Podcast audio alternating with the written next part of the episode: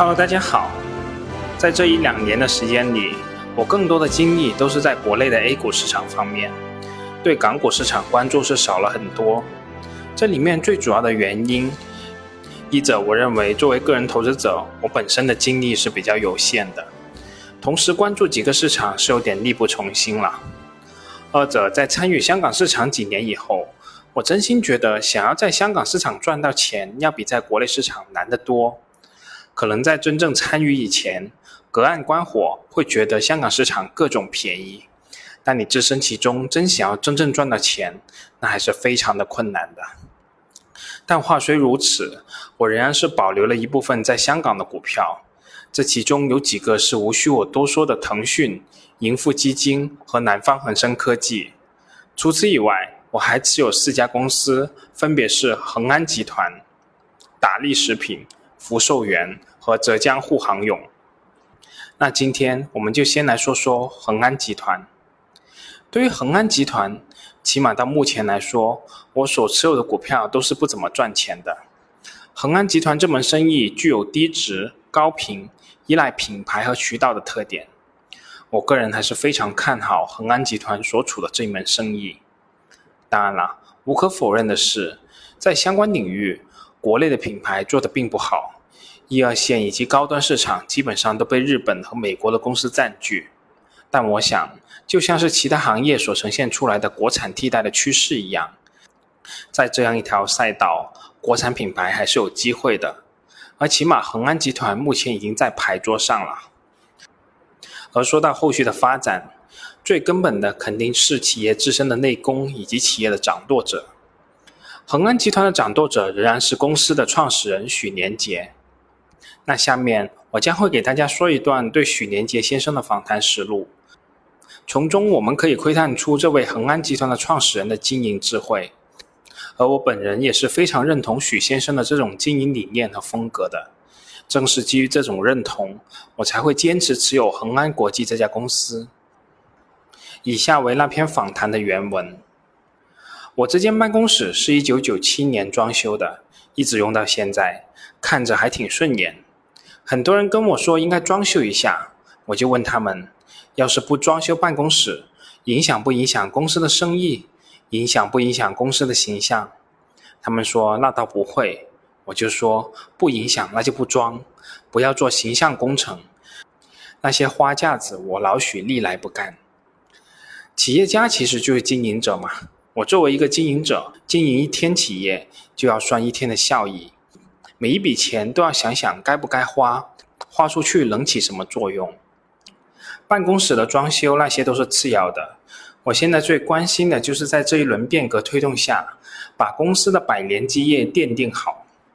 他们老说我是另类，说你是全国工商副主席，出差还是一个人拎着一个包就走，也没保镖，没秘书。但我要那些做什么呢？我酒也不喝，现在烟也不抽了，就喜欢吃个地瓜粥。我们恒安做的就是小本生意，一包纸巾就几毛钱，一包卫生巾几块钱，利润是一点点省出来的。恒安一路走过来还算顺利，一直以来没怎么折腾，都很平稳。因为我做事不是只看今天，更多的是看未来。这条路我能走下去，我才干；不能走下去，我就不干了。今天能让我赚多少钱，我也不干。不过现在消费趋势变化的确很快，以前可以往后看五年，现在没办法看那么远了。市场变化太快，反应必须要快，如果不快就会措手不及。现在生意比起九十年代更难做，但不是没有机会。首先是新市场的机会。我们原本准备到加拿大和澳大利亚设点销售，这些国家留学生很多，他们的卫生用品使用习惯和当地人不一样。但是目标市场在哪里？留学生的具体需求是什么？我们还需要进一步调研。另一个是印度市场，我们几年前就在研究印度，印度的卫生用品是很便宜的，很多在中国淘汰的产品放到那边还属于比较先进的。我们也有计划在销售打开以后，在印度建厂，参与当地市场的竞争，还有一些品类上的机会。老年健康产业是一个，还有卫生纸也有机会。现在生活水平提高了，一些专用纸的市场在慢慢打开。只要用心去找，这个市场真的是非常大。中国有十四亿的人口，有很多不同层级的需求，一定要掌握消费者的购买信息，研究新一代的消费取向和消费期望，然后做迎合他们需求的产品。这几年我们的转型路走得有点慢，未来这些创新都要逐步快速跟上。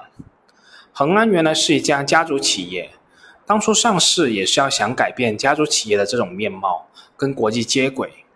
但说句实话，上市前有很大的变化，上市后这二十年的变化就很缓慢。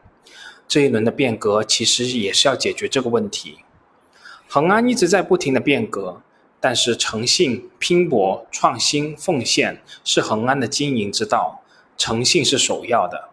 作为经营者，心中要有员工、股东，一定要努力经营。再怎么变革，这种精神不能变。现在恒安正在进行第三次改革，就是管理信息化的改革，可以分成两个阶段，一是从二零一四年开始到二零一六年建成信息化系统。再就是目前的阿米巴改革，在此之前，恒安三十多年里做过了两次改革。第一次是请汤姆斯公司引入现代企业管理体系，第二次是我们请博思公司进行管理变革。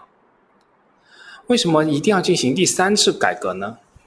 二零一三年，我们发现年轻人的消费习惯和以前的人完全不一样了，渠道越来越碎片化。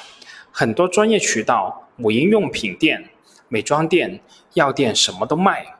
原来传统的经销商渠道只剩下百分之六十，恒安百万终端的优势已经荡然无存了。市场变了，但是恒安还是要用过去的金字塔式的管理结构，等八九级的审批一层层批下来，黄花菜都凉了。所以我们得放权给最前线的执行者，确保公司能对市场的变化灵活应变。那组织架构就必须要变，把金字塔打扁，内部信息管理方式也要变，必须做到端到端可视化。这次改革不容易，等于就是归零重构了。十个员工里有九个想不通，为什么要放权？放权了还怎么做？放权了是不是会有巨大的风险？所以，完成前半场的信息化、组织机制和流程的改变，反倒是举步维艰。说句实在话，我没想到改革这么难。我觉得信息化改革已经改革过了，没想到阿米巴居然会这么难推行。我本来是半退休的状态了，因为这个原因也回到了一线。集团二零一六年度大会上，我对大家说，我老许是六十几岁的老头了，财富对我来说只是多一个零少一个零的概念，因为责任让我回到一线。我会以三十出头的精气神参与进来，跟大家站在一起，一同推进改革。因为我相信，有恒安两千多个股东的支持，有大家的齐心协力，这场变革一定会取得成功。二零一七年春节刚过，从销售领域入手，我就带着团队一个区一个区的推。到了二零一九年，生产、采购两个部门的工作都是对类的，很快达到了预期。就是销售平台化的小团队经营改革不是很顺利，就是因为以前恒安的销售太强势了，整天跟经销商谈条件，思想很难扭转过来。这种时候，光靠阿米巴的理念是不行的，也必须要做好规划设计，让奋斗在一线的员工最终受益。我们就定好规则，不合格的坚决淘汰。二零一九年上半年，整个销售团队几乎到了崩溃的边缘。直到第三季度才终于走上了正轨。二零一九年年底，公司还对销售区域做了重新的梳理划分，对负责人进行了部分的调整。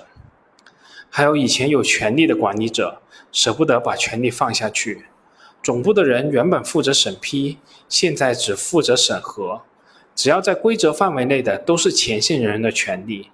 那有的部门就觉得这还怎么干呢？不想跟你配合了。好在现在生产端的效率已经提升超过百分之三十，有的工厂为了减少电力的消耗，白天就靠阳光。参观通道、宣传栏的灯都关掉了。我问他们为什么不开灯，他们说：“徐总啊，阳光就够用了，现在开灯用的都是我们的钱，大家能省就省。现在采购的费用也是一年少过一年，以前物流要占供应链百分之四的费用，现在不到百分之二了。”阿米巴在国内其实是没有可以对标的企业的。稻盛和夫的管理哲学很高深，但在中国不容易推行，因为他的哲学是利他的。阿米巴的巴掌思想觉悟一定要高，这可怎么解决呢？我就定好规则，减少模糊的空间，定好一个数字目标，来弥补个人自觉性的不足。因为没有经验，恒安一开始制定的规则不够完善。最近两三年一直都在补漏洞，发现一个补一个，但是这个大方向一定是正确的，就是要把权力交给一线的执行人员，充分发挥他们的才干，完成了目标，大家共同分享收益。这个分享不是按比例分就完了，它是梯度式的共享，完成的比例越高，大家拿的越多，超额部分的利润最高可以跟公司五五分成。规则一做好。员工就不会偷偷摸摸去占小便宜，他们会按照规则为自己争取权益。销售的模糊地带比较多，规则制定时间比较长，但也一定要用规则约束。阿米巴就是小团队的平台式经营，就是没有考虑到巴掌只顾眼前，短视肯定会的。常常说的小聪明就是这种回事。所以我们从二零一七年开始改了奖金发放的规则。奖励分为三年下发，第一年你先拿百分之五十，这笔资金就进入了审计，审计没问题之后就再继续发。老是有争议说什么样的企业管理模式是好的，我觉得任何一个模式要适用于企业，能提升效率、降低成本、为客户服务增值，它就是好的。客户服务没有增值，谁把钱给你呢？我能到哪里赚钱呢？我们必须要打破原来大锅饭模式，用数字模型设定目标、设计薪酬，让员工都去奋斗。我们现在还不能说恒安的改革就是好的、成功的。等我们恢复到每年两位数的增长，我们再来谈。应该说，恒安的改革没有出现大的风险，并且在过程中逐步解决问题、完善规则、梳理机制、提升效益，这是一个循序渐进的过程。有部电影叫《护垫侠》，我儿子说电影跟我的当时的经历很相似。那时候这个生意并不好做，国家实行汇率双轨制，轻工部进口的材料价格在汇率上就比我们低一大截。如果当年好好做了调研，我恐怕不敢进这个市场。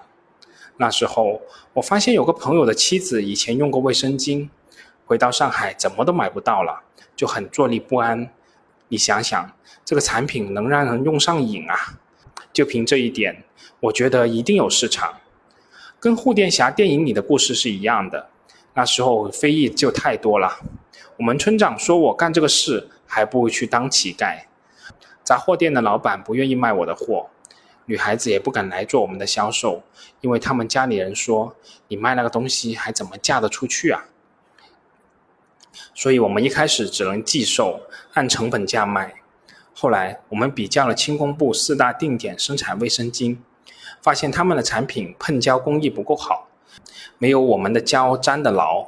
就凭这一点，我觉得就能比他们多卖两毛钱。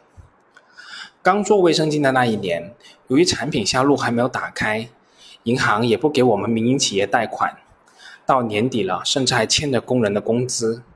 于是我就去找我以前的朋友、生意的伙伴去借钱，卖水果的、卖烟酒的、卖大米粮食的。让我感动的是，由于多年来的信用累积，这些商户朋友都愿意借钱给我，来帮我渡过难关。我至今都特别感谢一对周姓的夫妇，经营大米生意，二话不说就将年底收到的货款，连同硬币零钱全借给我。那时候没有抵押，也不用写欠条。大家认可的就是诚信的口碑。九十年代，我们向国外供应商采购原材料，最开始对方连信用证都不接受，坚决要求款到发货。但是后来逐渐接受了我们的信用证，他们在与恒安做生意的过程中，认可了恒安的信誉，和我们建立了良好的互信合作关系。于是，从那以后，我们就一个季度签一次合同。很多合作伙伴仅凭我们一张传真，就可以把货先发给我们，九十天后再结算货款，一直延续到现在。随着我们诚信口碑的日积月累，越来越多的供应商甚至采用了移仓管理的办法，直接将仓库设在恒安。我们需要多少原材料就直接提，九十天后再结算货款。慢慢的，买过的人都成了回头客，这个市场也就打开了。广东、上海一些比较先进的城市开始接受。那时候只花三万块钱，在安徽电视台播的《八仙过海》中间插播了一条广告，效果就很好。如果有更多的钱做广告，市场应该打开的更快。一九九三年，恒安的安乐卫生巾好卖到什么程度？在湖南的工厂，有经销商用报纸包着钱，带着刀子来买，收钱还是收刀子，逼着营业员给货。一张一百箱的安乐拿货单。到门口一转手就能赚一千块，一箱能赚十块钱。那时候我在香港听了这个情况，心想完了，好景不长了。我父亲教过我一句话，叫以丰补欠。种田有丰年也有欠年，丰年粮食价格一定低，欠年价格一定涨。放在做生意上，就是要留有余地，光景好的时候也要量力而行。而做企业不仅要看今天，更要看到明天及未来，这样的企业才能做长久。想到这里，我就赶快从日本进口新设备，从长条卫生巾开始转向护翼卫生巾。那时候长条卫生巾的设备不到二十万，很多家庭作坊都能做；护翼卫生巾的设备要两千多万，原材料也要进口。恒安几乎是砸锅卖铁买了两台设备启动生产。后来证明这条路是走对了。一九九五年，长条卫生巾开始走下坡路，护翼的销量就上来了。外界看我们，觉得恒安每次改革都是在企业发展到新高点的时候。公司内部人也有不理解的，说老板真的是自找麻烦。但后来的成果都证明这些决策是正确的，就是这么回事。